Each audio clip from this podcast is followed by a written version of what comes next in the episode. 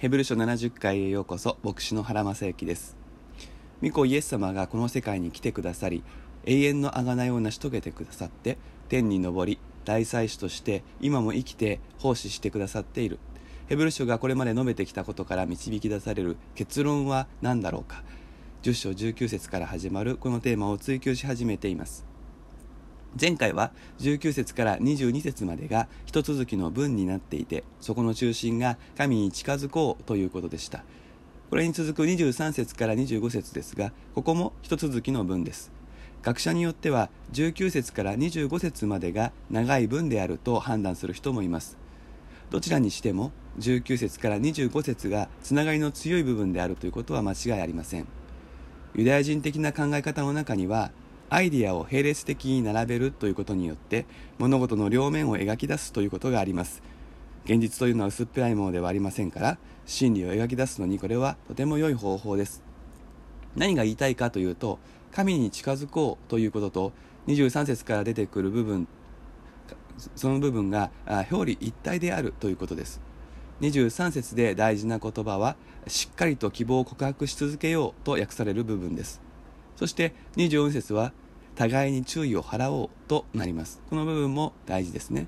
24節には「また」がついていますので神に近づこうという部分と表裏一体なのはしっかりと希望を告白し続けることと互いに注意を払おうということのこの2つの合わさったことだと理解できます。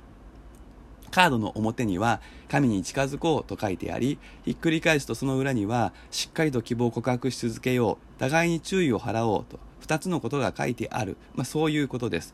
そしてこの3つのこと。この3つの動詞がヘブル書ではすでに使われていたということを知ることがヘブル書のメッセージを見逃さないためにとても重要です。それはどこで使われていたかというと3章です。3章の1節にですから天の飯に預かっている聖なる兄弟たち私たちが告白する使徒であり大祭司であるイエスのことを考えなさいとありました。この考えなさいという言葉が10章では注意を払おうと訳されています。3章6節しかしキリストは御子として神の家を治めることに忠実でした。そして私たちが神の家です。もし確信と希望による誇りを持ち続けさえすればそうなのです。ここで持ち続けると訳されているのがしっかり希望を告白し続けようという言葉なんです。3章14節に私たちはキリストに預かるものとなっているのです。もし最初の確信を終わりまでしっかり保ちさえすればですとありますがここもしっかり保つというその部分が同じ言葉です。さらに神に近づこうということも4章16節ですでに述べられていました。ですから私たちは憐れみを受けまた恵みをいただいて折にかなった助けを受けるために大胆に恵みの御座に近づこうではありませんか。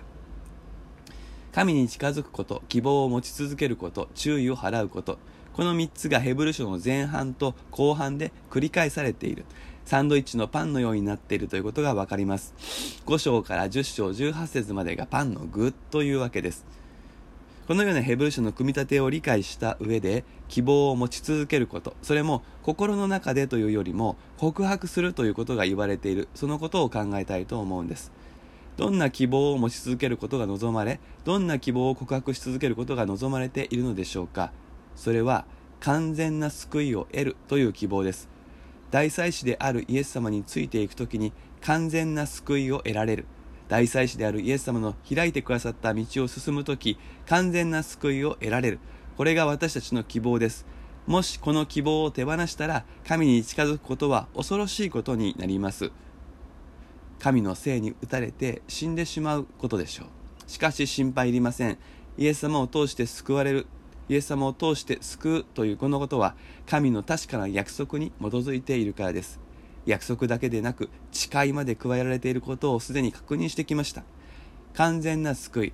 その内容ここで詳しく言うことはしませんけれど人間としての完成と言ってもいいでしょうし神の清さに預かると言ってもいいでしょう。私たちは完成します。私たちのうちに始まった救いが途中で挫折することはありません。これが私たちの希望です。イエス様以外のものを頼る必要はありません。むしろイエス様以外のものから手を離してイエス様だけに頼るようになっていく。希望を告白し続けていけばそうなるし、それこそ神に近づくということだということです。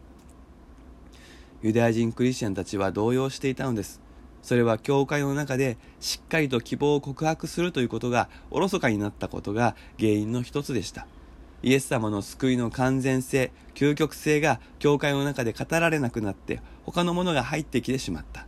それがユダヤ人クリスチャンたちを動揺させたのです。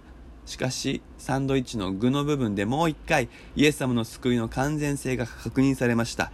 だから大丈夫なのです。それを皆で確認して告白し続けること。告白するならキリストを通して神に近づくことを求めるし神に近づくことはこの希望を告白することになります。もう一つは互いに注意を払うことでした。何の注意でしょうか？それは愛と善行のためです。神に近づくなら神の愛を受けてそれを人に対して良い行いとして実践していくことになります。希望を告白するのは口の技ですが愛と善行は口先だけでは成立しません。手足を動かし汗水垂らすことなしに成立しません。神に近づくと言いながら怠慢になることはありえません。言葉と行いの両方が揃って神に近づくことが成立するのです。イエス様の救いが完全だからこそ私たちも愛を実践できるし善行に励むことができます。イエス様の救いが完全でなければ私たちのうちに愛は完全にならないし私たちの善行は不完全な救いを完全にするためのお務めになってしまいます。でも救いが完全だからこそ私たちは自分のためではなく与える愛に基づいて善行を実行できるのです。25節は以上のことを具体的に実践するために必要なことです。それは集まって励まし合うこと。当然です。なぜなら全ての動詞近づく希望を告白し続ける愛と善行に注意を払うこれは個人でできることではないからです。全部私たちはと信仰者の複数形で行うこと。教会の集まりにおいて行うことだからです。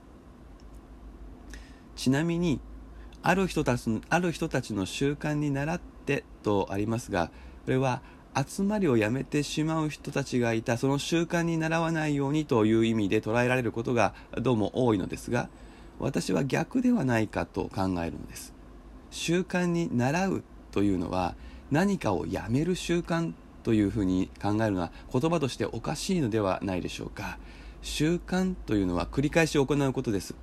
ここで繰り返し集まることが励まされているのですからやめるのではなくて集まることを習慣にしているキリスト教会以外のある人たちに習うようにというのがここの文の意味ではないかと思うのです。そしてある人たちというのはユダヤ人たちのことです。ユダヤ人たちは安息日ごとに忠実に集まります。この習慣に倣ってクリスチャンになったユダヤ人たちもそれまでの習慣をやめないででもユダヤ教の街道に集まるのではなくて迫害がどんなに苦しくてもキリスト教の集まりに生き続けるようにこれが著書の言わんとしていることだと私は信じます。その日が近づいている。この言葉はたくさんの意味を持っていますが一番文脈に沿うのは救いが完成する日。それが近づいているということです。私たちは神に近づいていきますが神の方からも私たちに近づいてきてくれます。そして完成の日まで苦しいこともある。今実際に苦しい。けれどもその苦しみの期間はその日が来れば終わります。近づいているということはどんどん短くなっているということです。だからこそ励まされて今できることをきちんとしていこう。それが神様に対して誠実な生き方であり人々に対して証となる生き方である。著者はそのように語りかけるのです。この勧めはそのまま現代の私たちにも当てはまります。牧師のメッセージはキリストの救いの完全性を語り希望を告白するものでなくてはいけないしそれを教会全体でアーメンと受け止めていく。それなしに教会は神に近づくことはできません。また教会は言葉だけでなく愛と善行を促す。これを鼓舞するように互いに刺激し合うことが求められます。私たちの教会はどうしてもこの実行の部分が弱いように思います。教会内の愛次世代への愛は取り掛かっているように思いますがもっと世の中に愛と善行を働きかけていきたいと思うのです。その日は近づいています。焦る必要はありません。慌てる必要もありません。でも私たちがこの地上で働くこともできる時間は無制限でもないし終わりがないわけでもありません。だからこそ励まし合い生かされ許されている今を大事に生きたいのです。44回目は以上です。それではまたお耳にかかりましょう。